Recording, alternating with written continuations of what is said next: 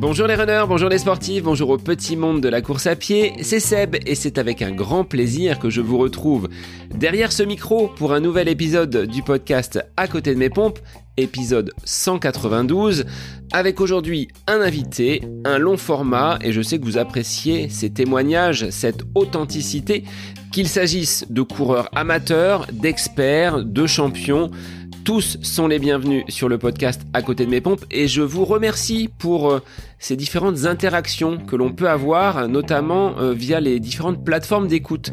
Spotify me fait remonter vos commentaires, donc clin d'œil à Lilou et à Vincent, ainsi qu'à toutes les personnes qui ont laissé des petits messages sur les semaines précédentes. C'est très important pour le podcast de vous abonner, de placer à côté de mes pompes dans vos favoris, et puis n'hésitez pas à liker, à évaluer ce podcast ces différentes petites actions permettent de gagner en visibilité et d'accueillir chaque semaine de nouveaux auditeurs. Pour ce qui est de mon actualité sportive, je prendrai part dimanche matin aux 20 km de Paris, semaine relativement chargée puisque j'enchaînerai le 15 octobre avec les 10 km du côté d'Orléans, ce sont les foulées de l'Indien. Alors si vous êtes du côté de la capitale ce 8 octobre ou du côté d'Orléans le 15 octobre, ben, n'hésitez pas à me faire un petit coucou, que l'on puisse se croiser, discuter, échanger à la fois podcast mais également sur nos pratiques et nos envies respectives en matière de running. Vous serez de toute façon les bienvenus, c'est avec euh, grand plaisir que j'aime discuter avec vous. Êtes-vous par ailleurs accro à la course à pied? Peut-on parler d'une addiction dans votre pratique du running? La bigorexie, est-ce que ce terme vous dit quelque chose? C'est un des sujets que nous avons abordé avec mon invité du jour, Kylian Tanguy, qui est un jeune sportif qui, du côté de Font-Romeu, a mené des études en STAPS avant de s'orienter vers le journalisme sportif. Il a donc rejoint la capitale, intégré une école dédiée au journalisme et il mène de front une activité soutenue en course à pied, en vélo et en natation avec cette passion pour le sport qui l'anime depuis sa plus tendre enfance. Le sport est un élément fondamental pour l'équilibre de vie de Kylian. Une journée sans activité physique, c'est quasiment impossible pour lui. Il nous raconte son quotidien, son évolution à travers un podcast qu'il a mené pendant de nombreuses semaines, quotidiennement sur l'actualité sportive. Aujourd'hui, il dispose d'une solide expérience, le conduisant de média en média, de rencontres au contact de grands champions et avec l'envie de faire sa place dans le métier. Un grand merci à toi, Kylian, d'avoir accepté l'invitation du podcast à côté de mes pompes. Tu l'as dit, hein, tu es plus habitué à recueillir les interviews qu'à te livrer toi-même, mais en tout cas, j'ai été ravi de pouvoir partager ce moment avec toi après t'avoir croisé du côté de Chartres lors du dernier semi-marathon en mars dernier. Il est donc temps pour moi de vous laisser en compagnie de Kylian Tanguy, addiction à la course à pied, bigorexie, le parcours d'un jeune journaliste sportif, c'est le nouvel épisode du podcast À côté de mes pompes. Bonne écoute à vous. Bonjour Kylian, bienvenue sur le podcast À côté de mes pompes. Alors, pour tout dire aux auditeurs, on se connaît un petit peu, puisque ça fait quelques années que nous échangeons tous les deux à travers une passion commune, à savoir le sport, mais aussi le podcast. On s'est rencontrés en mars dernier, puisque tu effectues un stage du côté de l'Eure-et-Loire, donc lors du semi-marathon de Chartres, on a eu le plaisir de, se croiser. Je te souhaite la bienvenue, et puis je vais te laisser te, te présenter. Eh ben, bonjour Seb, merci de me recevoir sur ton podcast que j'écoute depuis maintenant bah, presque presque le début. Tu faisais encore des, des épisodes euh, tout seul à ce moment-là, donc euh, donc c'est drôle maintenant d'être un peu de, de l'autre côté puis d'être euh, d'être interviewé. Surtout que j'ai plus l'habitude de faire des interviews que que d'être interviewé. D'où viens-tu, Kylian, et que fais-tu actuellement? Là, je crois que les, les vacances touchent à leur fin. C'est ça, les vacances touchent à leur fin, donc euh, je vais bientôt aller en deuxième année en école de journalisme à, l'IFP sur Paris. Euh, pour arriver là-bas, bah, ça, ça a été un, long chemin. Euh, j'ai commencé, donc bah, je suis né en Thaïlande, puis après je suis un peu rentré en France, puis j'ai fait toute ma scolarité à, à l'étranger, donc le Qatar, l'Afrique du Sud, l'Autriche. Puis après, je suis rentré en France pour faire des études à, à Font-Romeu, des études de STAPS. Donc de base pour être euh, préparateur physique, c'était vraiment ce que je voulais faire depuis que je suis tout petit. Euh, j'avais ma ma vision, voilà, donc faire STAPS, faire euh, faire la licence entraînement sportif, puis devenir euh, un master, puis devenir préparateur physique. Puis finalement, les choses en fait, quand quand première année, j'ai remarqué que c'était pas vraiment ce que je voulais faire, et donc j'ai dévié vers vers le journalisme. Donc pour cela, j'ai d'abord fini ma licence STAPS, et puis ensuite je suis basculé vers un master dans le journalisme. Alors, il n'y a pas eu de regret d'abandonner cette filière euh, STAPS? Tu disais, hein, depuis ta plus tendre enfance, c'est ce que tu, souhaitais faire.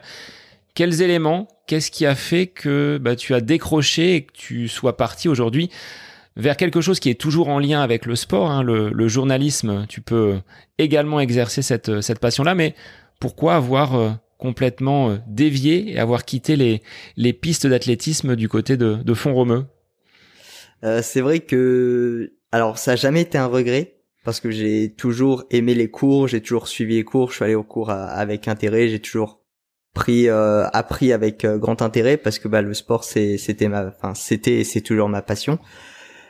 Je pense qu'il y a eu un problème de de santé aussi où j'ai fait une, une grosse perte de poids à cause de parce que je faisais beaucoup de sport et que je mangeais pas assez, un peu de de l'anorexie mentale ce qu'on appelle et c'est ça qui m'a fait rendre compte que si je n'étais pas capable de prendre soin de moi, est-ce que finalement j'allais être capable de prendre euh, prendre soin des autres? Et puis je me rappelle de, de ce moment-là, euh, quelques jours avant la rentrée euh, en, STAPS, j'avais regardé sur internet comment devenir journaliste sportif après avoir fait STAPS. Puis j'ai remarqué qu'en fait c'était pas forcément possible. Donc je dis bah tant pis, je deviendrai pas je deviendrai pas journaliste. Et c'est peut-être ça aussi qui est marquant. Et finalement, ben, j'ai réussi à, à, le devenir. Alors, je suis pas encore, je suis encore en train de faire mes études, mais, mais je suis sur le, le bon chemin pour, euh, pour le devenir. Alors aujourd'hui, dans cette activité de, de, journaliste euh, que tu mènes, tes expériences à l'étranger, ton, ton, début de vie, hein, tu le disais, hein, Qatar, Thaïlande, Afrique du Sud, est-ce que ça t'ouvre sur euh, la société, l'environnement dans lequel on vit aujourd'hui euh, en France. Euh, comment tu profites de cette euh, richesse qui a été la tienne dans ta, dans ta jeunesse? Bah, C'est vrai que je pense que ça porte une grande ouverture d'esprit.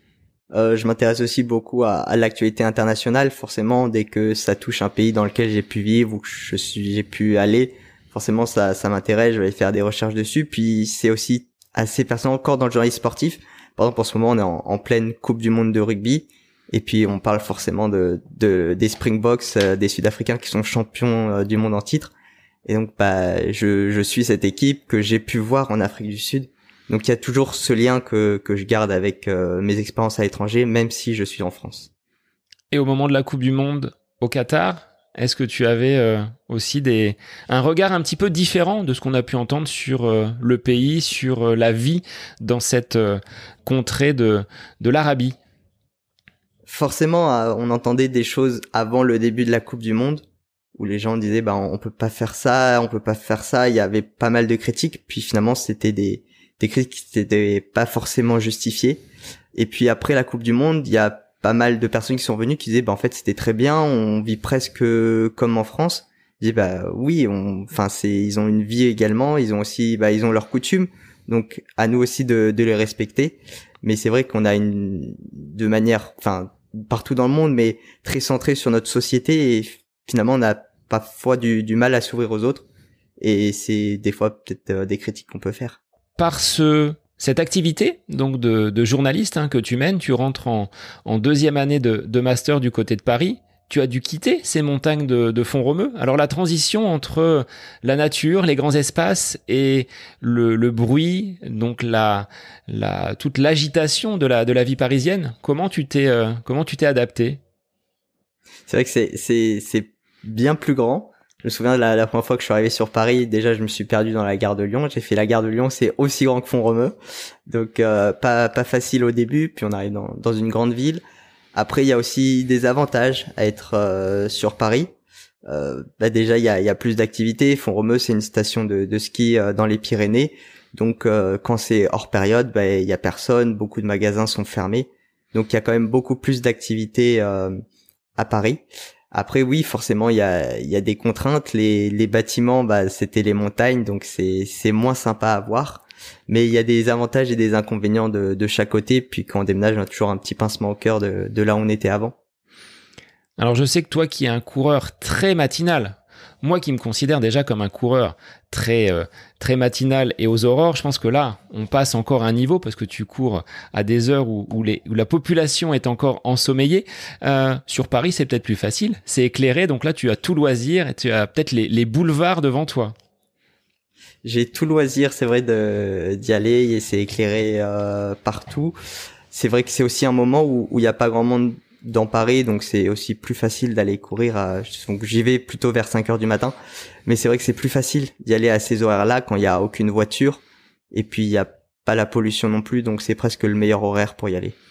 Comment tu as découvert cette euh, pratique de la course à pied? C'était une obligation? Quand tu étais en licence euh, de STAPS ou c'était une opportunité avec une activité assez simple à pratiquer sans être euh, dépendant d'un gymnase, d'une piscine ou de toute autre installation sportive? En fait, c'est vrai que j'ai toujours fait du sport depuis que je suis tout petit. Avec mes parents, on a beaucoup bougé, on faisait beaucoup d'activités. Et à la base, je suis pas forcément coureur. J'ai fait pas mal de sports, donc j'ai touché presque à, je vais pas dire tous les sports parce qu'il y en a une infinité, mais j'ai fait du tennis, du rugby, du foot, du hand, la natation. Et en arrivant à Font-Romeu, bah, finalement le seul sport que je pouvais continuer de pratiquer, c'était euh, la course à pied que je faisais de temps en temps euh, le week-end. Mais de base, c'était pas du tout mon sport de prédiction et finalement, bah, ça l'est devenu par obligation parce que justement, je pouvais pas avoir accès à, à des infrastructures pour pouvoir faire euh, du hand, de la natation ou c'était plus difficile. Donc finalement, la course à pied, c'était la pratique la plus simple à faire. Est-ce que tu as pratiqué en compétition ou seulement des entraînements avec une pratique un petit peu loisir, d'entretien en parallèle de ce que tu menais sur euh, ces études de STAPS avec euh, de la natation et de, de l'haltérophilie? Alors c'était, j'ai pas fait beaucoup de compétitions. J'en ai fait quand j'étais plus jeune, avant d'arriver à Font-Romeu, où parfois il y avait des courses le week-end. Je m'entraînais pas forcément en course à pied, mais quand on fait d'autres sports comme du rugby et du foot, bah finalement on court quand même pas mal. Donc euh, je courais un petit peu le week-end, donc ça permettait de faire quelques courses. En arrivant à Font-Romeu, c'était pas évident de faire des courses non plus parce que c'est un village qui est assez reculé, donc pour trouver des courses, c'était plus difficile. Puis pendant deux années, on a eu euh, la période Covid, donc là il y avait il y avait plus aucune course, donc c'était plus compliqué de, de faire des courses sur Font-Romeu.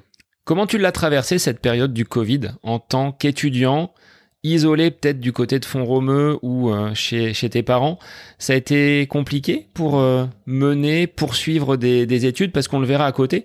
Tu avais cette, euh, passion du podcast avec un, sacré challenge de produire des épisodes chaque jour sur l'actualité sportive.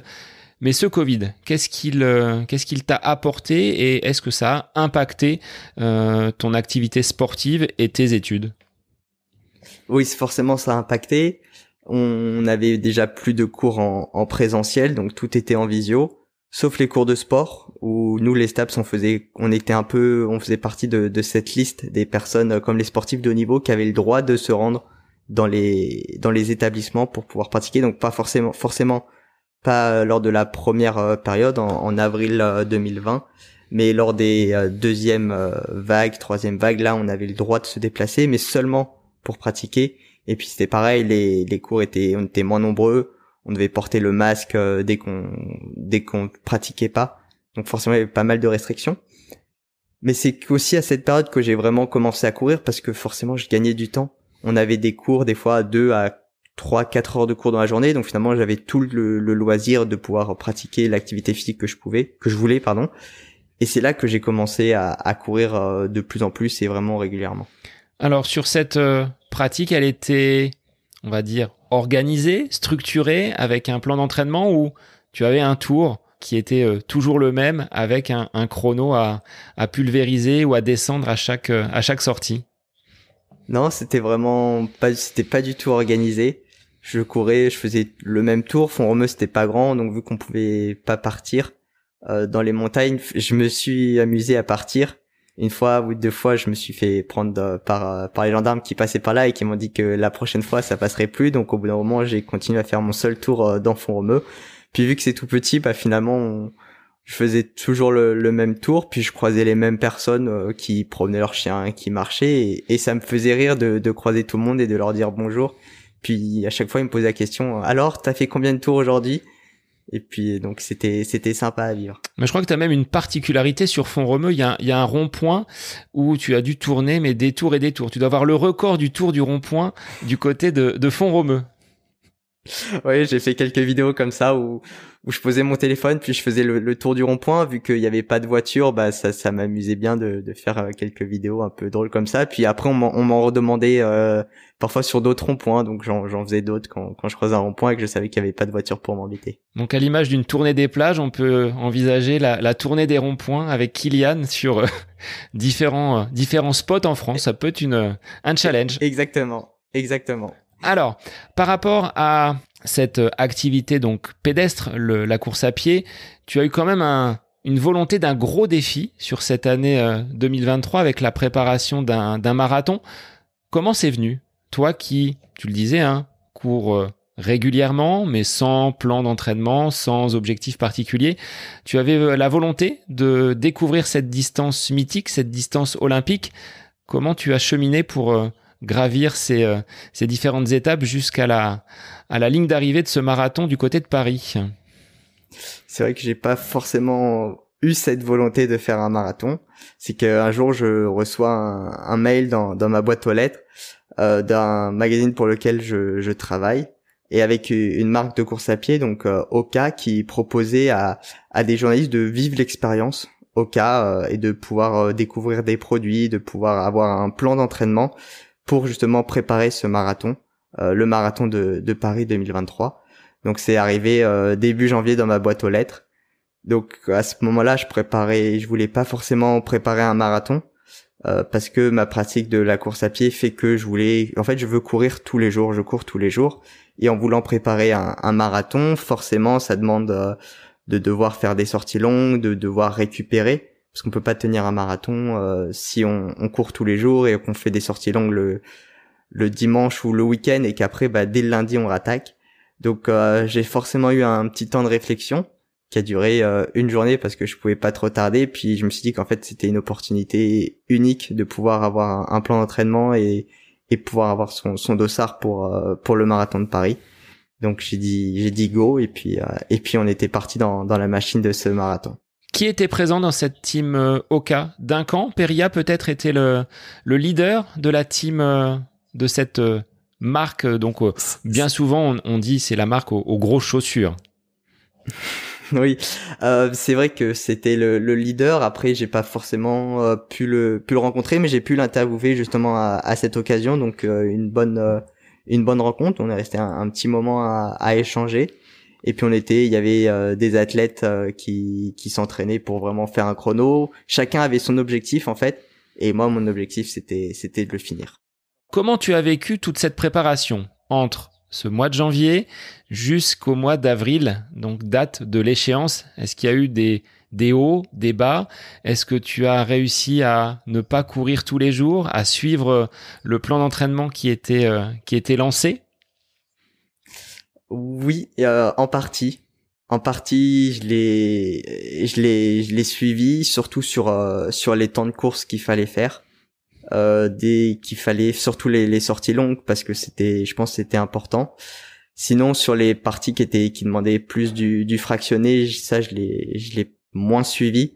C'était pas toujours évident puisque vu que je vais courir le matin, parfois, bah les les fractionnés le matin, c'est pas c'est pas toujours facile à faire. Donc euh, plus j'ai plus suivi le, temps de course qui demandait que euh, que l'intensité. Mais finalement euh, finalement c'est passé. Puis j'ai au début j'ai réussi à, à tenir cette euh, récupération. Et puis en fait sur la fin j'ai remarqué que mon addiction à course à pied était trop importante et que ces jours de pause je pouvais pas les respecter Bon bah là tu as lâché le mot, hein. le mot addiction à la, à la course à pied. Le mot addiction. On, va y revenir juste après que tu nous dises un petit peu comment tu as vécu cette, euh, cette course, toi qui vis depuis euh, maintenant quelques mois sur l'agglomération parisienne. Est-ce que c'est une grande fête euh, quand tu es du côté des coureurs? Moi je l'ai vécu du, du côté des, des spectateurs. Comment tu as justement traversé ces 42 kilomètres à travers la, la capitale? C'était long C'était long. non, c'était finalement c'était pas si long que ça. Pour revenir par rapport à, la préparation, où bah, l'avantage sur Paris c'est que quand j'allais courir, les sorties longues je les faisais donc euh, plutôt en journée parce que ça permettait d'avoir du monde un peu euh, quand on allait courir sur les sur les quais de Paris, quand j'allais courir sur les quais. Mais euh, quand il a fallu faire des sorties longues de 2h30, bah, on est 2h30 tout seul et 2h30 tout seul c'est très très long on sent un, long moment de solitude et, quand c'est fini, on dit pas je suis content, j'ai fini ma sortie. On lâche un enfin. Et on peut rentrer euh, chez soi, on se dit voilà, j'ai réussi à, courir 2h30 euh, euh, puis je suis presque prêt maintenant pour faire la distance. Si j'arrive à faire à tenir ce temps-là à l'entraînement, je peux y arriver le jour de la compétition, surtout que le jour de la compétition à Paris, il y a presque du monde tout le temps. On est à part une partie dans dans le dans le bois de Vincennes où, il y a moins de monde, on est plus isolé sur une dizaine de kilomètres, mais sinon sur 30 kilomètres, il y a du monde tout le temps et puis on croise tout le temps des coureurs. Donc c'était ça qui était aussi euh, super bien sur euh, sur Paris, super intéressant plutôt de pouvoir euh, suivre des, des coureurs, se dire ben voilà ce groupe là va à la même vitesse que moi. Donc finalement je je le tiens. Quel objectif tu t'étais fixé? Finisher où il y avait quand même une notion de, de compétition avec un chrono visé et, euh, et souhaité Forcément, bah, le premier c'était forcément de le finir. J'avais jamais fait de marathon, donc peu importe le, le temps, j'allais être satisfait du, du chrono que j'allais faire. Après, on a forcément une idée du temps qu'on peut mettre et qu'on veut mettre. Donc je visais entre 3h15 euh, et 3h30. J'avais pris une fourchette assez large parce qu'on parce que sur marathon, c'est une distance qui est longue, tout peut arriver, on peut être très très bien et finalement craquer sur la fin et rapidement perdre des minutes. Donc voilà, j'avais visé une fourchette entre 3h15 et, et 3h30 et je visais surtout la, la fourchette basse de, de 3h15. Et alors, est-ce qu'elle a été atteinte, cette, euh, cette fourchette? Ouais, elle a été euh, plus qu'atteinte. J'ai fini un, un, peu un peu plus que 3h07, donc une, une grande satisfaction. J'ai en négatif split, je suis parti euh, plutôt prudemment et finalement j'ai vu que sur la fin en fait je tenais encore l'allure. Et, euh, et ça m'a permis de d'aller plus vite sur la deuxième partie que que sur la première partie. Et je pense que l'autre avantage que j'ai eu c'est que vu que je voulais mettre entre 3h15 et 3h30, j'avais choisi le, le SAS 3h30 et ce qui fait que j'ai constamment doublé des coureurs et moralement, mentalement, je pense que ça a aussi euh, pas mal aidé de dire bah voilà, on va chercher le groupe de devant, on va chercher cette personne euh, qui a ce t-shirt là, puis et ça a permis de faire passer les kilomètres. Alors que je pense que si j'étais parti dans un sas plus rapide et que je me faisais doubler, bah peut-être ça aurait été euh, plus dur, plus plus dur mentalement. Alors c'est vrai que sur le l'aspect mental, c'est assez réconfortant de se dire j'ai euh, de l'énergie, je double, je double. Est-ce que c'est si facile que cela? Parce que compte tenu de ce que j'ai pu observer quand je suis euh, venu donc sur euh, sur ce marathon en, avril dernier, c'est qu'il y a quand même un flot continu de, de coureurs. Est-ce qu'il est si facile que cela de garder sa trace, son allure et de ne pas être perturbé par des gens qui peuvent zigzaguer ou qui vont être peut-être un petit peu plus lents, être de front et te, te barrer le passage? Est-ce que tu as rencontré ce genre peut-être de de désagréments ou est-ce que finalement tout s'est bien passé sur euh, l'ensemble de ton parcours? Non, les, rues parisiennes sont assez larges, donc c'est vrai que c'est plutôt facile. Il y a jamais trop de monde, on n'est jamais bloqué.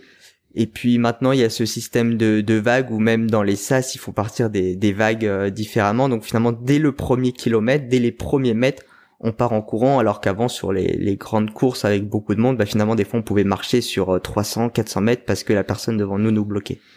Donc c'était assez, euh, assez satisfaisant. Tu en ressors comme une bonne expérience. Ce marathon, c'est pour toi quelque chose qui est abouti avec un, joli chrono à la clé.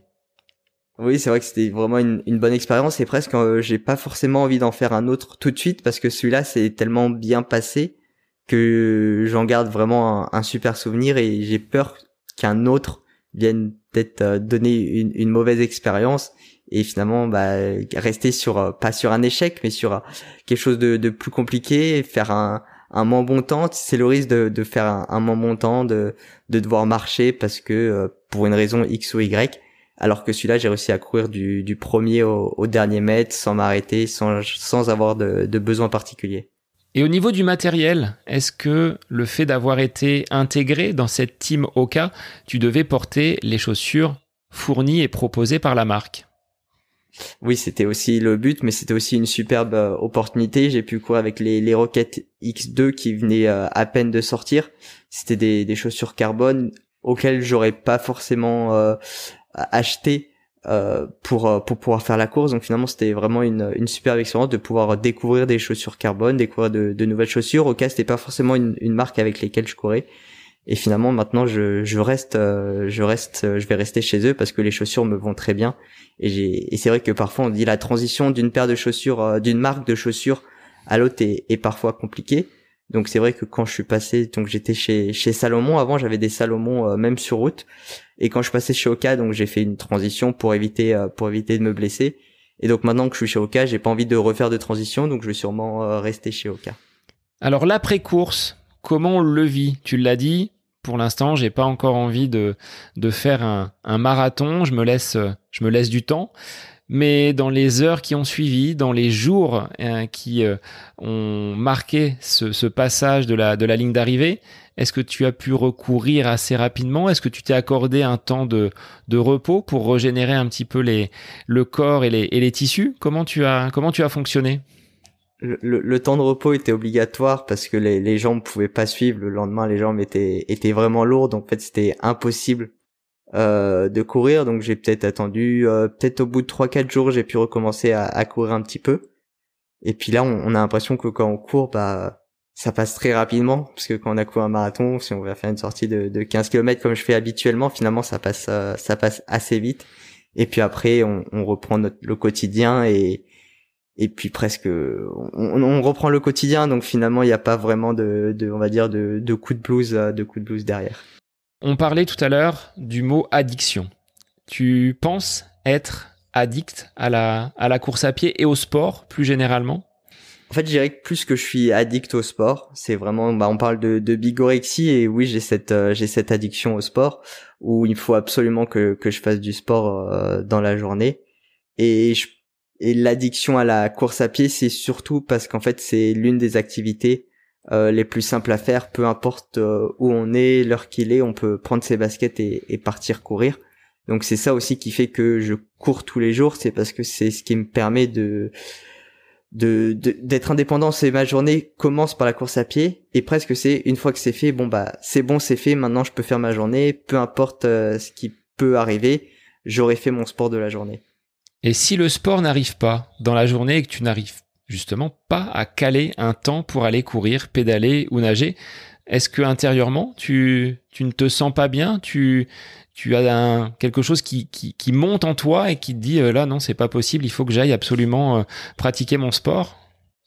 Bah, bah, en fait ça n'arrive pas parce que vu que je parcourir souvent le, le matin, mais finalement il y a, y a rien qui m'empêche de ne pas y aller. Je me réveille, personne ne me dérange. Donc il y a, y a rien qui m'empêche d'y aller le matin. Euh, là, plus récemment, j'ai eu une blessure, donc impossible de, de courir. J'ai dû passer par la case natation, donc l'un de, de, mes anciens sports où maintenant j'ai du coup j'ai un peu repris le, le goût à, à, nager. Mais un matin, je suis arrivé dans la piscine et piscine fermée, donc euh, impossible de, de nager et toutes les autres piscines ouvraient plus tard où je devais aller travailler. Donc là, bah, un petit coup de, ouais, une petite crise de panique à me dire, bah, comment je vais faire, est-ce que je vais pouvoir y aller après, à quelle heure je vais finir? Donc oui, j'étais pas forcément bien euh, toute la journée. Ce mot de, de bigorexie, est-ce que c'est toi qui te l'es toi-même attribué ou est-ce que ton entourage, tes proches, t'ont dit bon, Kylian, c'est bien, tu es euh, euh, en fac de sport, maintenant école de journalisme et tu peux pratiquer une activité physique et sportive, mais faut peut-être modérer, lever le pied. Comment tu as, bah, de ton côté, avancé pour arriver jusqu'à ce, ce mot hein, d'addiction, la bigorexie, lorsque l'on fait euh, beaucoup, beaucoup trop de sport, avec cette impossibilité de, de laisser une journée sans, euh, sans pratiquer? C'est vrai qu'au début on, on, se cache un peu on se cache un peu la vérité on, on veut pas trop pas trop y croire. Et puis au bout d'un moment en fait on est obligé de, de se dire que que c'est ça qu'on a vraiment besoin de de faire euh, de faire ce de faire son activité physique. Il y a des fois où bah s'il doit partir un peu tôt bah on, on, met le réveil vraiment tôt pour pouvoir aller courir. Et en fait c'est là qu'on se dit mais en fait c'est ridicule ce que tu fais. Pourquoi tu t'infliges ça? Alors ça, on se le dit après, parce qu'en fait, sur le moment, on est obligé de le faire et on peut pas passer, on peut pas passer à côté. Alors justement, pourquoi tu t'infliges ça? Sachant que aujourd'hui, tu le disais, il n'y a pas d'objectif de, compétition, il n'y a pas un, plan d'entraînement établi avec euh, une planification sur euh, les, prochains mois. Alors, euh, alors pourquoi? Bah, En fait, c'est un peu comme une drogue. C'est comme si on, demandait à un, fumeur d'arrêter de fumer. Il pourrait pas passer. Il faut ma, ma dose de sport, ma dose de dopamine dans la journée. Et, et, et c'est, en fait, c'est presque dur à accepter et quand on le vit pas, bah, des fois, c'est, c'est dur de s'imaginer. On peut dire, bah, c'est bon, si tu fais pas du sport aujourd'hui, tu vas faire du sport demain. C'est aussi ce que j'essaye de me dire, mais en fait, le, le jour même, bah, je suis obligé d'aller faire, euh, d'aller faire mon heure de sport et, et en fait, on peut pas passer à côté. Est-ce que tu penses avoir besoin d'un accompagnement ou que quelqu'un vienne te, alors pas te raisonner parce que euh, je dirais que c'est propre à chacun, mais t'accompagner à prendre peut-être un peu de, distance et à modérer un petit peu ta, ta pratique ça serait l'une des solutions. C'est vrai que j'ai j'ai essayé avec quelques personnes. Alors est-ce que c'était pas les bonnes personnes? Est-ce que j'étais pas prêt encore? Est-ce que je suis je pense je pense ne toujours je pense que je ne suis toujours pas prêt à, arrêter. Alors est-ce qu'il faudra attendre euh, qu'il y, ait, un événement comme là par exemple la blessure qui m'a fait j'étais obligé de courir. Finalement j'ai pu découvrir que euh, j'étais pas obligé de, courir que je pouvais aussi aller nager je pouvais faire euh, d'autres activités qui me plaisent euh, tout autant. Et presque j'ai pris plus de plaisir des fois au début en, en, reprenant la natation en disant bah finalement voilà là je fais du sport parce que bah, ce sport me plaît aussi alors qu'avant peut-être que je me l'interdisais parce que je voulais absolument aller courir. Est-ce qu'il n'y a pas un côté, tu le disais dans la course à pied, robotique? C'est-à-dire que je me lève, je vais courir, j'ai fait mon heure ou mes 15 km, je rentre et là je suis bien. Est-ce que tu y prenais sur cette fin de préparation marathon avant cette blessure Est-ce que tu y prenais encore autant de plaisir? Puisque tu le dis là, en redécouvrant la natation par le biais de la blessure en course à pied, bah, tu découvres à nouveau un sport et là tu retrouves du plaisir. Bah, en fait, c'est devenu une habitude et je me pose pas la question de est-ce qu'aujourd'hui je vais aller courir ou pas. C'est tu te lèves, tu vas courir. Donc finalement, il y avait même pas cette euh, cette réflexion. Alors il y a des matins, oui, on a on a un peu moins envie. Parfois, on a moins envie. On s'est couché un peu plus tard la veille, donc c'est un peu plus dur de partir. Mais il y a cette chose dans la course à pied quand tu t'arrêtes, où quand t'as fini ta séance, tu fais ah ça fait du bien. Et finalement, bah on on a envie de continuer juste pour avoir cette sensation d'après course à pied, de se dire bah voilà, je me suis fait du bien, j'ai pris plaisir. Oui, c'était dur au début, et je l'ai tous les jours cette chose. Pour l'instant, elle, est pas partie, donc c'est peut-être ce qui me pousse aussi à continuer. Alors sur Paris, tu as un terrain de jeu, mais qui est quasi infini pour les itinéraires tu peux dire je pars à droite, je pars à gauche et tu vas euh, découvrir, sachant que tu pars le matin très tôt, euh, la capitale sous un œil différent et toi qui ne connaissais pas cette ville avant d'y poser tes bagages pour euh, tes études de journalisme, là c'est un, terrain de jeu immense pour toi. C'est vrai que c'est un terrain de jeu immense, mais après on s'amuse pas trop à des fois à prendre une petite ruelle parce qu'on sait jamais où ça va aller on sait jamais trop où on va on va en ressortir et parfois ça peut être dérangeant. On n'a pas envie de de tourner en rond et de dire bah je suis perdu en, en pleine euh, en pleine en pleine sortie. De dire bah je sais pas où je suis il faut que je sorte mon téléphone regarder sur Google Maps. Au début bah, au début j'étais obligé de le faire parce que je me trouvais à des endroits mes premières sorties bah j'étais obligé de sortir avec Google Maps pour savoir où j'étais où j'allais et comment rentrer à la maison. Et finalement bah une fois qu'on a c'est quelques parcours, bah, on reste un peu, euh, on reste un peu sur le même. Euh, lors de ma préparation marathon, vu que parfois fallait aller courir euh, les, les 2 heures, 2 heures 30, bah là on s'amusait un petit peu plus à, à, découvrir des nouveaux endroits parce que ça évitait de, de tourner en rond euh, dans son quartier. Quels seraient tes spots préférés du côté de Paris, les, les lieux un petit peu majeurs dans lesquels tu aimes bien aller, aller tourner et à promener tes chaussures? Les, les quais de Seine, les de Seine, c'est assez agréable. Après, c'est un peu, il y a certains endroits qui sont un peu moins éclairés. Mais sinon, après, ça dépend forcément de, de l'endroit dans Paris. Mais euh, le, beaucoup vont aller au, bois de Vincennes parce que c'est là où il n'y a pas de voiture. Moi, le matin, vu qu'il y a des voitures nulle part, c'est pas forcément l'endroit où je vais parce qu'en plus, bah, c'est vite, euh, vite monotone. Euh, c'est vrai que je préfère aller aller dans les rues, donc pourra pas passer devant la Tour Eiffel, c'est toujours impressionnant impressionnant de la voir. Puis même la rue des Champs-Élysées le matin quand c'est vide et pouvoir courir sur les sur les pavés, c'est c'est toujours assez assez impressionnant de pouvoir voir les l'arc de triomphe au fond des, des Champs-Élysées. Est-ce que tu as eu des rencontres un petit peu cocasses de personnes qui n'auraient peut-être pas fini leur nuit et qui rentrent euh, au, beau matin? Oui, c'est quand même assez fréquent, assez fréquent. Souvent les les vendredis, les vendredis matin, samedi matin et puis dimanche matin, on, peut croiser euh, des gens qui qui n'ont pas encore dormi et alors que que moi j'ai déjà euh, entamé ma journée. Alors toutes ces sorties, Kylian, est-ce que tu les consignes dans des tableaux, dans des euh, euh, endroits où on va avoir des, statistiques euh, semaine après semaine? Est-ce que tu es quelqu'un qui utilise Strava à fond, par exemple? J'utilise pas mal Strava.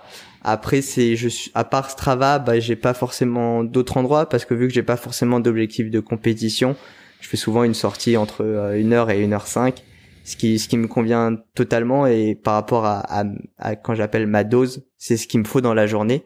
Donc finalement c'est c'est ce dont j'ai besoin c'est ce que je fais donc ça fait toujours à peu près la même distance.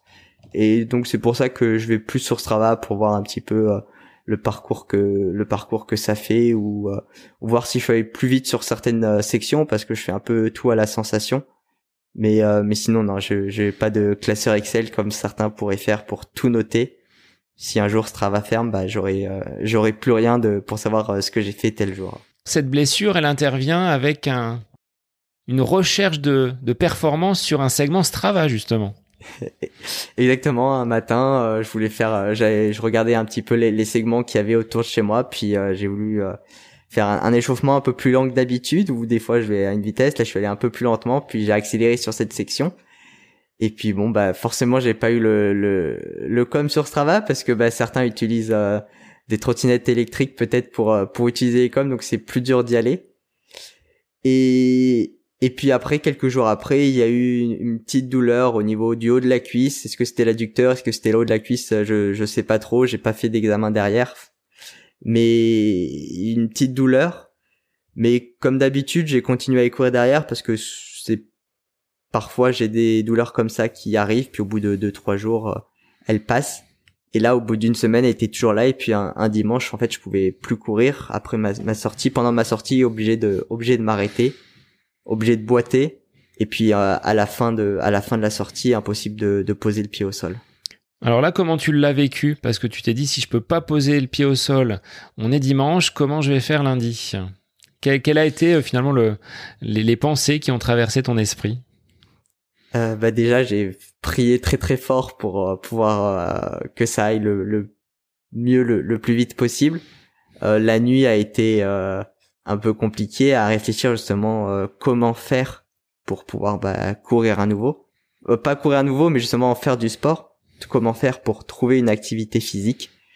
Donc une nuit qui a été très très longue avec euh, peu d'heures de sommeil et puis euh, forcément il y avait plus qu'une seule solution c'était euh, prendre son sac de piscine son maillot de bain son bonnet et ses lunettes et puis aller aller voir aller voir les horaires et puis aller nager aujourd'hui la blessure elle est presque estompée puisque tu peux recourir de nouveau. Est-ce que tu envisages des activités un petit peu croisées type euh, duathlon, swimrun, euh, triathlon peut-être, et de ne plus rester euh, focalisé uniquement sur la, course à pied? Bah C'est vrai que maintenant, je vais, je pense, je le dis maintenant, mais j'espère que, que je vais réussir à, le tenir, euh, faire moins de course à pied, intégrer un, petit peu de, un petit peu plus de natation, puisque j'ai remarqué qu'en fait, je pouvais, j'aimais tout autant ce, ce sport, donc je vais, je vais continuer avec cette activité euh, course à pied natation. Et j'ai aussi eu, je viens de d'avoir un, un, vélo pour mon anniversaire, donc je vais pouvoir essayer de, de pouvoir faire quelques sorties, découvrir euh, les extérieurs, les, les, les autour de Paris, pas forcément non dans la capitale, mais aller voir un peu, euh, aller voir euh, ce qu'on appelle un peu la, la banlieue parisienne pour pour s'amuser un petit peu à vélo et pourquoi pas faire un pourquoi pas faire un triathlon. Ça peut être un bon objectif pour pouvoir justement ne pas faire que de la course à pied, mais garder ses activités course à pied, natation. Euh, vélo natation, pardon. le sport est de toute façon au cœur de ta, vie quotidienne. Tu, tu manges, tu dors, tu, tu bois sport. C'est ce qui t'a donné envie de te lancer dans le journalisme? Alors, on était loin de l'étudiant aujourd'hui en, en, master. Tu avais commencé par euh, un podcast qui proposait chaque jour des épisodes en lien avec l'actualité sportive. Tu l'avais agrémenté par des, par des interviews. Est-ce que tu peux euh, évoquer aux auditeurs comment tu as évolué et cheminé dans ce, dans ce projet podcast et nous dire ce qu'il en est aujourd'hui? Ce qu'il en est aujourd'hui. Alors, c'est, bah, des podcasts aujourd'hui, c'est, c'est tout mon quotidien. J'écoute beaucoup de podcasts, plus de podcasts que, que de musique parce que j'apprends, j'apprends en écoutant les autres. Donc, euh, quand je vais courir, c'est podcasts dans les oreilles. Quand, peu importe ce que je fais, il y aura des, des podcasts dans mes oreilles.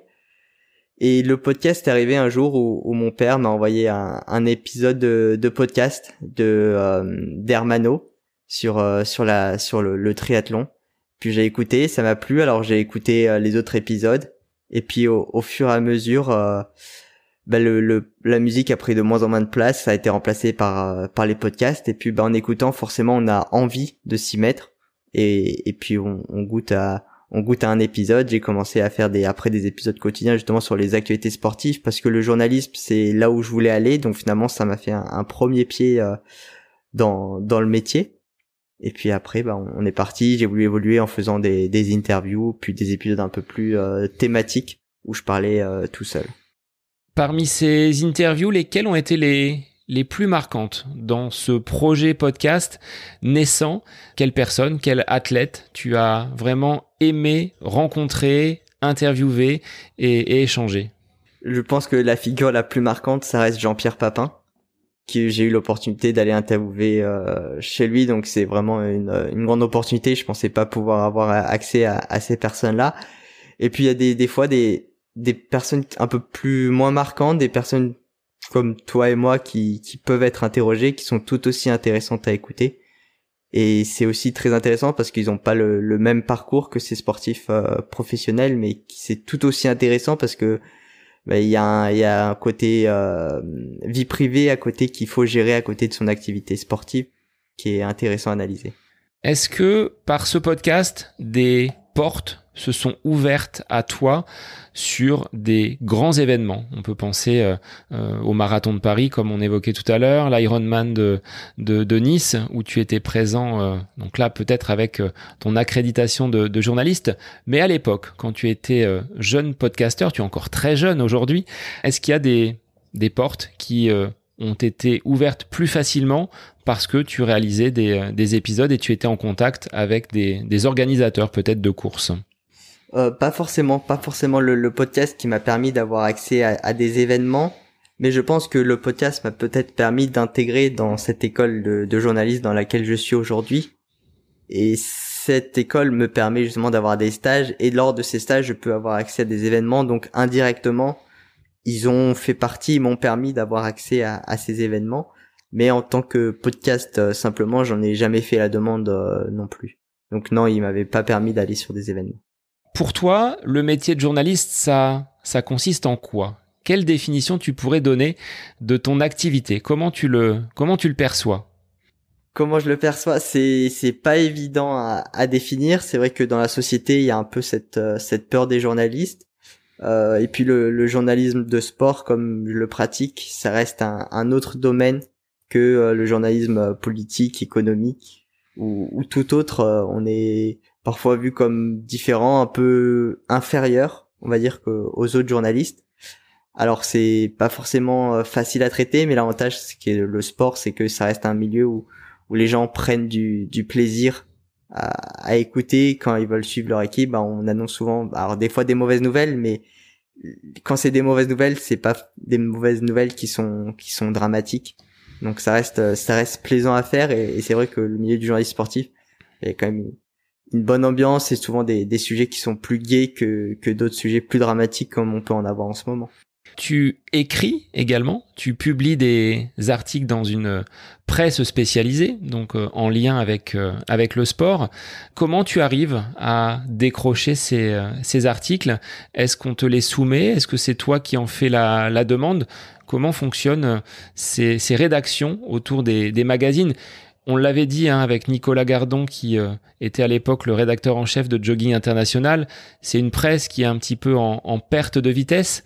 Est-ce que ce monde va se digitaliser, mais à ton niveau, comment tu arrives à aller euh, capter ces, euh, ces sujets d'articles?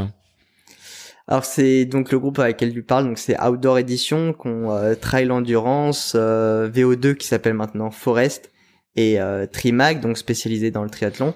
C'est grâce à eux que j'ai pu intégrer le, le, journalisme. Un jour j'ai envoyé un, un, article justement sur Fond Romeu, le trail à Fond Romeu, donc à Trail Endurance avec euh, Alfred Bousseau, donc qui était le, rédacteur en chef euh, web à, l'époque, et qui m'a dit que le sujet ne l'intéressait euh, pas forcément, il voyait pas forcément l'intérêt, mais qui m'a tendu une perche et qui m'a dit bah si tu veux, je peux t'envoyer des des sujets avec les contacts et puis bah tu peux tu peux essayer de, faire un article. Puis ça a commencé avec un article. Puis au début il y en avait un tous les deux mois, puis après on est passé à un par mois, puis où il y en avait de de plus en plus. Donc c'est grâce à c'est grâce à eux et, grâce à Fred euh, Fred Bousseau que j'ai pu rentrer dans dans le journalisme. Et puis maintenant, bah, c'est toujours pareil quand ils ont besoin de, quelqu'un pour faire un article, parce qu'ils ont toujours besoin de, personnes pour, parce qu'on peut pas l'écrire à, quelques mains, il faut toujours des personnes extérieures. Bah, c'est qui me, ils me contactent pour pouvoir, euh, pour pouvoir faire des, articles. Quelle est ta méthodologie de travail? Est-ce qu'il y a un gros travail d'enquête, de, de, sourcing pour aller euh, chercher les informations, chercher les, les références? Un article, ça te demande combien de temps? Ça, ça dépend, ça dépend le, le, sujet. Maintenant, je travaille, alors je travaille avec eux, mais je travaille aussi avec euh, d'autres médias comme euh, comme Dico du sport ou qui sont plus plus multisport. Donc il y a, y a différents types d'articles. Il y a des interviews qui prennent forcément pas mal de temps parce qu'il faut aller faire des recherches sur les personnes, trouver les les questions et puis j'ai envie de dire une bonne interview c'est presque une interview où on va pas dire on connaît les réponses mais on arrive à, maîtriser son interlocuteur on sait quelles questions il va poser et puis il faut savoir écouter euh, la personne pour pouvoir rebondir sur les choses enfin sur les sur les réponses qu'il nous donne et puis il y a ces articles par exemple avec Dico du sport où il faut suivre des matchs en direct donc là il y a un peu de préparation pour savoir par exemple ce qui s'est passé avec euh, lors des matchs précédents les la position de l'équipe, les joueurs qui jouent à, l'intérieur de ces équipes-là. Et puis après, sinon, il faut juste suivre la rencontre. Donc là, là, on est plus, on est plus passif, on est totalement euh, passif à, à, prendre des notes et après à rédiger euh, l'article et puis voir si après il faut faire une interview derrière avec euh, avec certains acteurs de la rencontre. Est-ce que tu as eu un contact avec des des grands champions, des, des athlètes de très très haut niveau sur sur ces derniers mois qui t'ont euh, donné envie d'aller encore plus loin et de, et de persévérer dans cette, euh, dans cette voie? Là en tête, j'ai pas forcément euh, le de, de, grands champions en tête. Euh, j'ai pu avoir bah, là récemment, j'étais au, au, championnat donc du monde Ironman à Nice avec Sam Ledlow qui a été le, le premier français champion du monde Ironman. J'avais eu l'opportunité de, de l'interviewer Auparavant, c'était un peu la première fois que je le rencontrais. Après, il y avait beaucoup de monde, donc j'ai pas pu forcément échanger avec lui, mais pouvoir suivre sa course et puis être au plus proche, être derrière la ligne d'arrivée, être dans la zone euh, média derrière, c'est vrai que ça donne envie de, pouvoir continuer derrière. Moi, je pensais à une rencontre avec le président du comité olympique, Tony Estanguet, que tu as pu euh, que tu as pu croiser. Je pense que c'est aussi quelqu'un de de marquant, même si c'est sur un sport que je ne maîtrise pas en termes de d'aura et de personnalité. Ça doit être euh, quand même impressionnant de rencontrer ce ce type de personne. C'est vrai, c'est vrai que c'est c'est vrai que bah voilà, c'est vrai qu'en fait des fois on, pense pas, c'est qu'on fait tellement d'événements qui on, peut pas tout avoir en tête et c'est vrai que j'ai pu rencontrer euh, Tony Estanguet, c'était au, test event de, de, triathlon. Donc pas forcément moment facile non plus pour lui parce que bah, il venait de faire face avec euh, deux échecs avec euh, la, la, natation qui n'avait pas pu être faite lors du triathlon qui était devenu un duathlon. Donc j'avais pu l'interviewer justement sur sur ce sujet, comment le comité d'organisation s'adaptait face à, à, ces imprévus. Puis c'est vrai que c'est toujours impressionnant d'avoir cet ancien athlète devenu quand même directeur du plus grand événement de l'année prochaine euh, en face de soi. Kylian, toi qui vis à Paris, de ton regard de journaliste en devenir et d'athlète, est-ce que tu sens quelque chose qui, frémit avec euh, ces, mois qui nous rapprochent de l'Olympiade parisienne? C'est dur à dire parce que je viens d'arriver sur Paris, mais quand je, faisais ma, ma, préparation marathon, je me souviens aller sur les quais. Et puis là, le, le samedi, dimanche, il y a toujours ces, ces blindés, des gens qui courent, des gens qui font du, du vélo, il y a des il y a des activités euh, physiques avec euh, des préparateurs, euh, des coachs qui sont qui sont aux côtés de personnes. Il y a des groupes de coureurs, donc c'est assez impressionnant. Après, on est dans une capitale où forcément il y a forcément des, gens qui vont courir et puis c'est il y a des endroits comme les parcs et, les quais de Seine où il y a toujours du monde, donc c'est dur de, se rendre compte si les gens font plus de sport, s'il y a une plus grande envie de, vouloir faire, vouloir pratiquer une activité physique mais c'est c'est dur à dire. C'est dur à dire. J'espère que ces JO vont permettre de donner envie aux gens de, de faire du sport parce que j'ai aussi ce en plus d'avoir ce regard de journaliste j'ai ce regard euh, de d'éducateur sportif grâce à mon passage en, en STAPS et, on a pu voir tous les bénéfices de pouvoir faire du sport lors de, mon cursus euh, universitaire. Et oui j'encourage tout le monde à aller faire du sport à aller pratiquer une activité physique.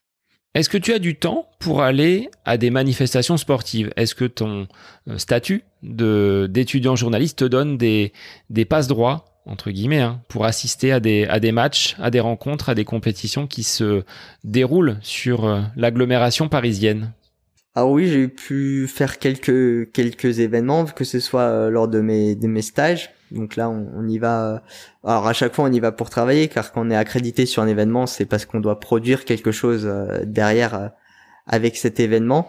Mais j'ai pu par exemple aller au championnat du monde de parathlétisme récemment. Là, je parlais du des championnats du monde Ironman. Euh, bon, c'était à Nice, c'était pas forcément sur Paris, mais c'est vrai que sur Paris, il y a plusieurs courses. Il y avait les, les 10 km euh, de Paris, les 20, les 20 km. Il y a très souvent des courses. Donc sur ces, sur ces événements-là, oui, j'ai, j'ai pu aller euh, et me rendre. Le fait d'être sur Paris, c'était vraiment, euh, c'est vraiment quelque chose de, de, de facile. Il y a très souvent des, des manifestations sportives. Toi qui es passé par on va dire, le côté autodidacte avec le, podcast. Tu as débuté comme j'ai pu débuter, hein, avec un, petit micro-casque et euh, dans des conditions un petit peu sommaires.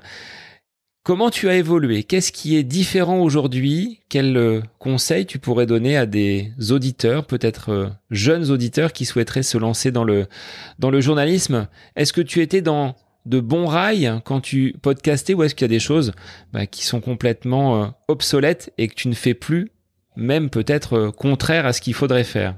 C'est vrai que j'ai, en faisant pendant deux années un podcast quotidien, j'ai pris des habitudes.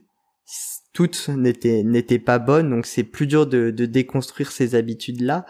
Mais mais d'un autre côté, j'ai pu apprendre euh, plein de choses, poser ma voix, même si je le faisais pas forcément bien. C'est pas toujours facile de parler dans un micro m'entendre, euh, entendre sa propre voix, c'est c'est jamais facile. Donc euh, forcément là j'ai pu m'habituer à entendre ma voix et aujourd'hui quand j'entends ma voix, bah ça me dérange moins que euh, qu'auparavant. Donc ça c'était c'était plutôt plutôt bien et puis j'ai aussi appris à faire des à préparer des interviews et je pense que ça c'est le plus gros gain du podcast, c'est vraiment apprendre à, à préparer une interview. Qu'est-ce qu'il faudrait pour réaliser une bonne interview selon toi? Qu'est-ce qu'il faut? Il faut prendre du recul si on interviewe la, la personne qu'on connaît. Si on dit je connais cette personne, il n'y a pas besoin de, de préparer. Finalement, aussi, il y a toujours besoin vérifier les, les informations qu'on qu'on a, euh, vérifier les, les sources, savoir si le site euh, a la bonne information, aller voir euh, lire différents articles sur euh, sur la personne, voir les sujets qui ont été faits sur cette personne pour dire bah finalement si je fais la biographie de cet athlète mais qu'il y a déjà 15 euh, personnes ou 15 articles qui parlent de ça, bah finalement comment mon article peut se, se démarquer des autres? Euh, Est-ce que je peux peut-être pas prendre, c'est ce qu'on parle souvent, on parle d'un angle, est-ce que je peux pas prendre un seul aspect de, de cette personne et faire une interview euh, autour de cet aspect-là qui sera bien plus spécifique qu'une qu'une biographie qu'on peut lire des fois sur sur 20 25 sites 25 sites différents? Alors quel serait aujourd'hui l'athlète, la personnalité dans le monde du sport que tu souhaiterais avoir derrière ton micro avec qui passer euh, un petit peu de temps? La liste, la liste est grande, mais je pense que celle qui arrive tout en haut, ça serait Martin Fourcade. C'est vraiment un, athlète, bah, moi qui j'ai grandi en, voyant ses exploits sur euh, sur sur le biathlon.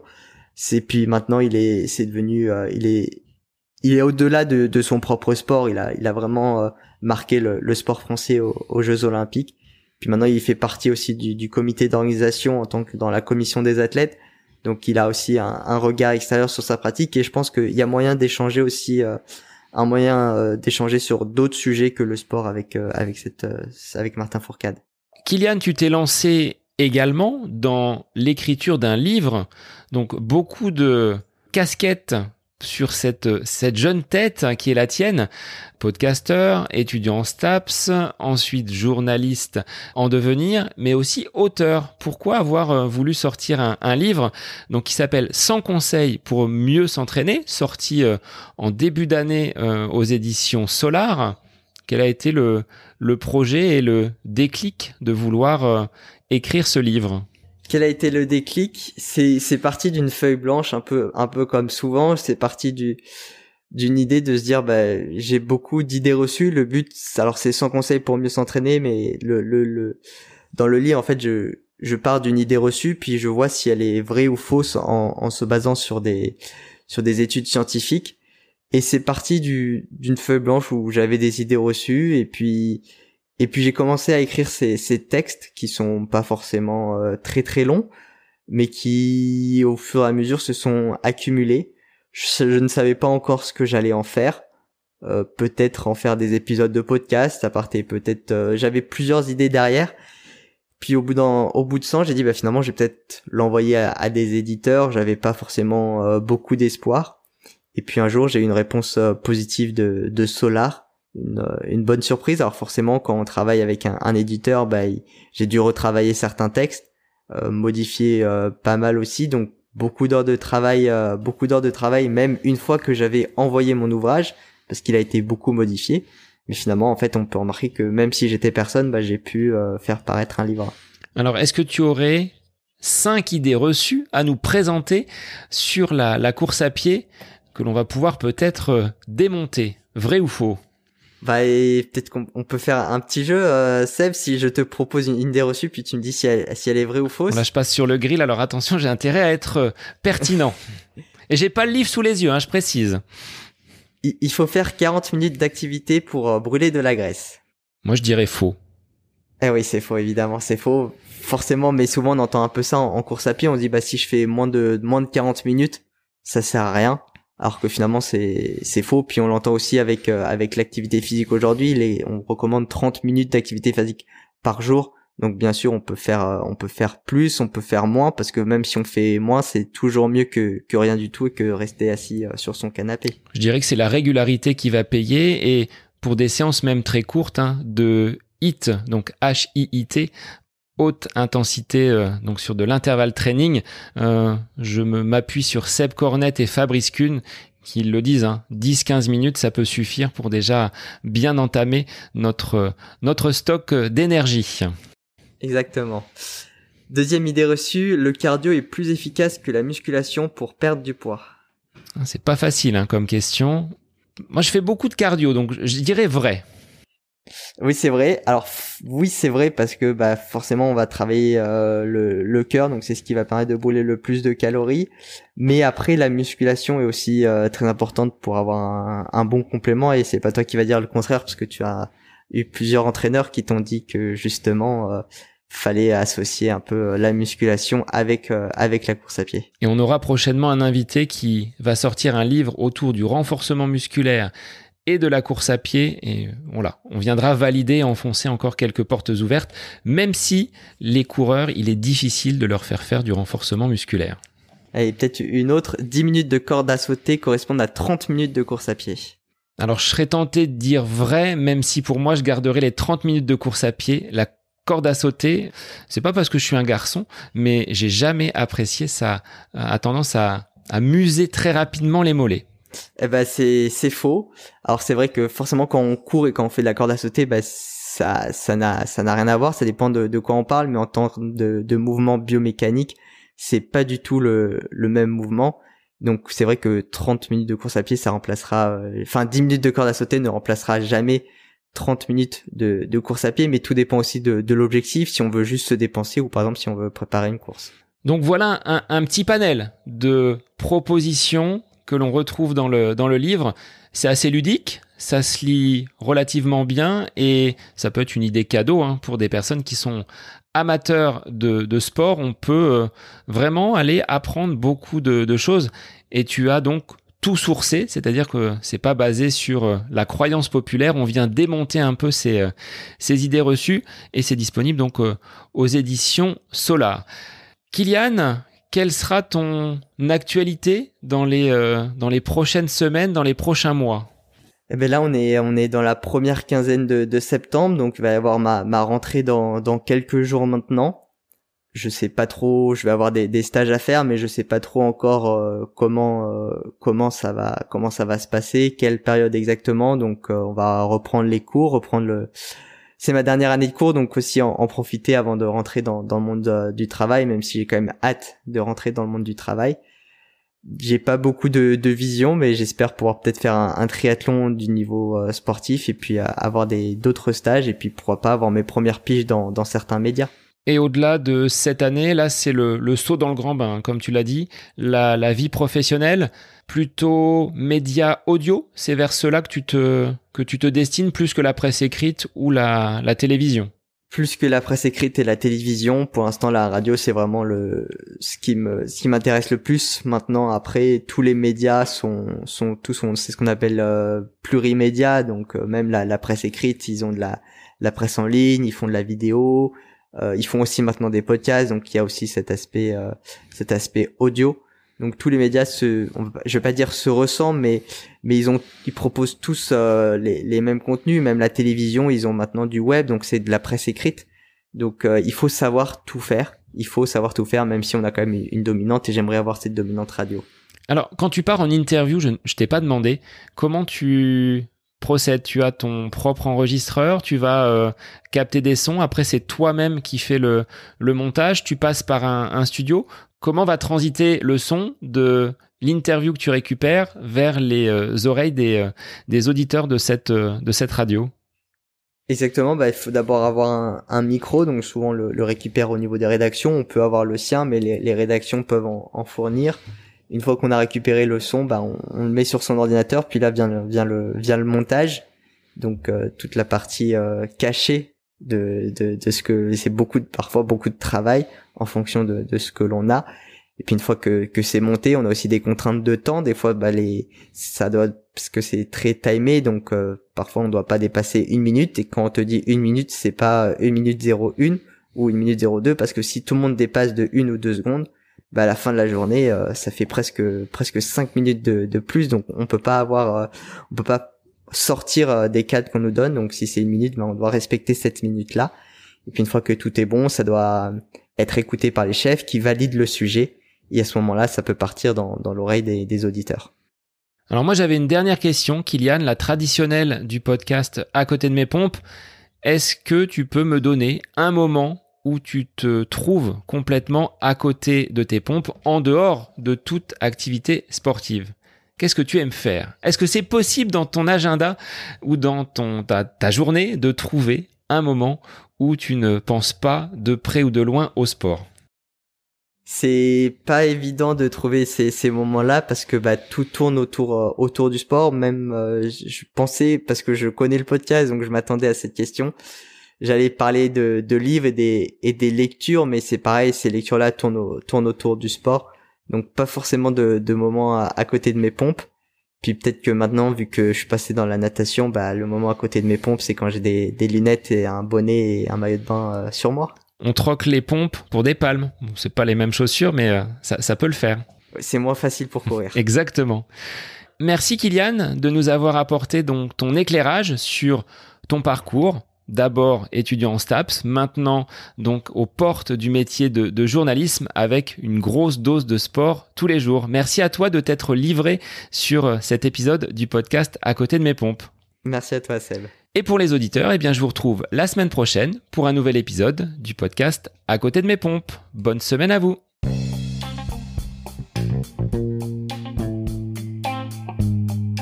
J'espère que cet épisode avec invité vous aura plu. Je vous remercie infiniment de votre écoute. pour euh, faire remonter le podcast dans les classements, je vous invite à laisser une petite évaluation sur Apple Podcast, 5 étoiles, un petit commentaire, ça me fera énormément plaisir et vous permettrez au podcast d'être remonté, diffusé, euh, déployé sur euh, ces différentes plateformes de façon bah, plus importante encore qu'il n'est actuellement. Et puis je vous invite à me retrouver sur les différents réseaux, hein, Facebook, Instagram. Laissez votre petit message, votre commentaire, ça me fait plaisir d'échanger avec vous. Si vous avez des questions, si vous voulez voilà, échanger sur quelconque sujet en lien avec la course à pied, mais pas que, parce que le sport c'est une philosophie de vie et c'est une passion qui nous anime de façon commune, donc n'hésitez pas à venir échanger avec moi. Sur ce, je vous souhaite une bonne fin de semaine, un bon week-end et je vous dis à la semaine prochaine pour un nouvel épisode du podcast À côté de mes pompes.